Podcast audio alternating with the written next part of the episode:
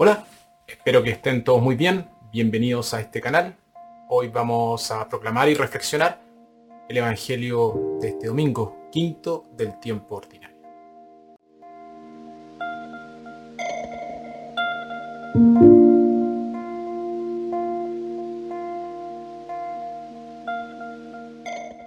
En nuestra primera lectura, tomada del libro de Isaías, el profeta asegura a los judíos exiliados en Babilonia que habrá un nuevo éxodo y este mensaje de esperanza debería inspirarnos también a nosotros. Nuestra segunda lectura tomada de la carta a los filipenses, Pablo ha sacrificado voluntariamente todo por el privilegio de conocer a Jesús y todavía no ha llegado pero sigue corriendo la carrera de la salvación.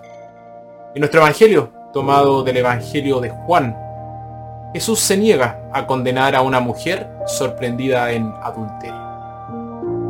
Evangelio de nuestro Señor Jesucristo según San Juan. Jesús, por su parte, se fue al monte de los olivos. Al amanecer estaba ya nuevamente en el templo. Toda la gente acudía a él y él se sentaba para enseñarles.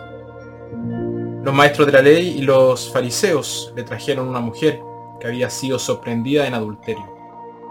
La colocaron en medio y le dijeron, Maestro, esta mujer es una adúltera y ha sido sorprendida en el acto.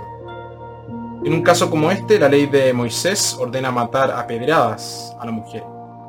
¿Tú qué dices? Le hacían esta pregunta para ponerlo en dificultades y tener algo de qué acusarlo.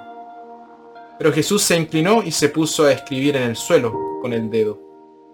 Como ellos insistían en preguntarle, se enderezó y les dijo, Aquel de ustedes que no tenga pecado, que le arroje la primera piedra. Se inclinó de nuevo y siguió escribiendo en el suelo. Al oír estas palabras se fueron retirando uno tras otro, comenzando por los más viejos hasta que se quedó Jesús solo con la mujer, que seguía de pie ante él. Entonces se enderezó y le dijo, Mujer, ¿dónde están? ¿Ninguno te ha condenado? Ella contestó, Ninguno, Señor. Y Jesús le dijo, Tampoco yo te condeno. Vete y en adelante no vuelvas a pecar. Palabra del Señor.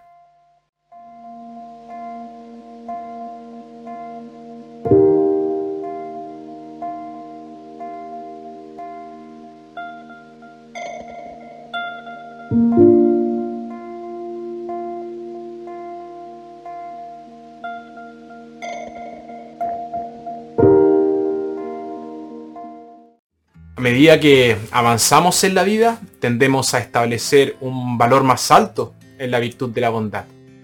La bondad simple, ordinaria y cotidiana. Cuando miramos hacia atrás en nuestras vidas, eh, recordamos con pesar los actos de crueldad, pero recordamos con cariño los momentos en que actuamos con amabilidad. Y la amabilidad es esencial para la verdadera justicia. Jesús fue especialmente amable con las personas a quienes fue llamado a juzgar. El ejemplo clásico es el de la mujer sorprendida en adulterio, en el Evangelio de, este domingo.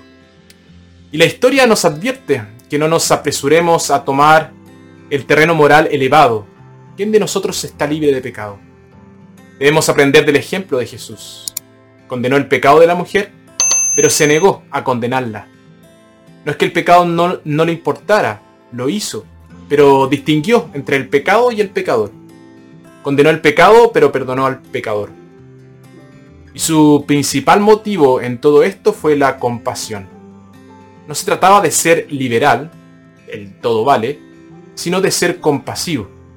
Y cuanto más santa es una persona, menos inclinada está a juzgar a los demás. En todo ser humano hay una dimensión que escapa a los poderes de juicio de cualquier otro ser humano. Jesús se negó a condenarla, pero él le dijo, ve y no peques más. En otras palabras, no negó su pecado, consiguió que ella fuera dueña y se responsabilizara de ello. Y es mucho más fácil negarlo, excusarlo o culpar a otros. Pero uno lo enfrenta y trata con él. No hay más culpa, arrepentimiento, remordimiento o desesperación.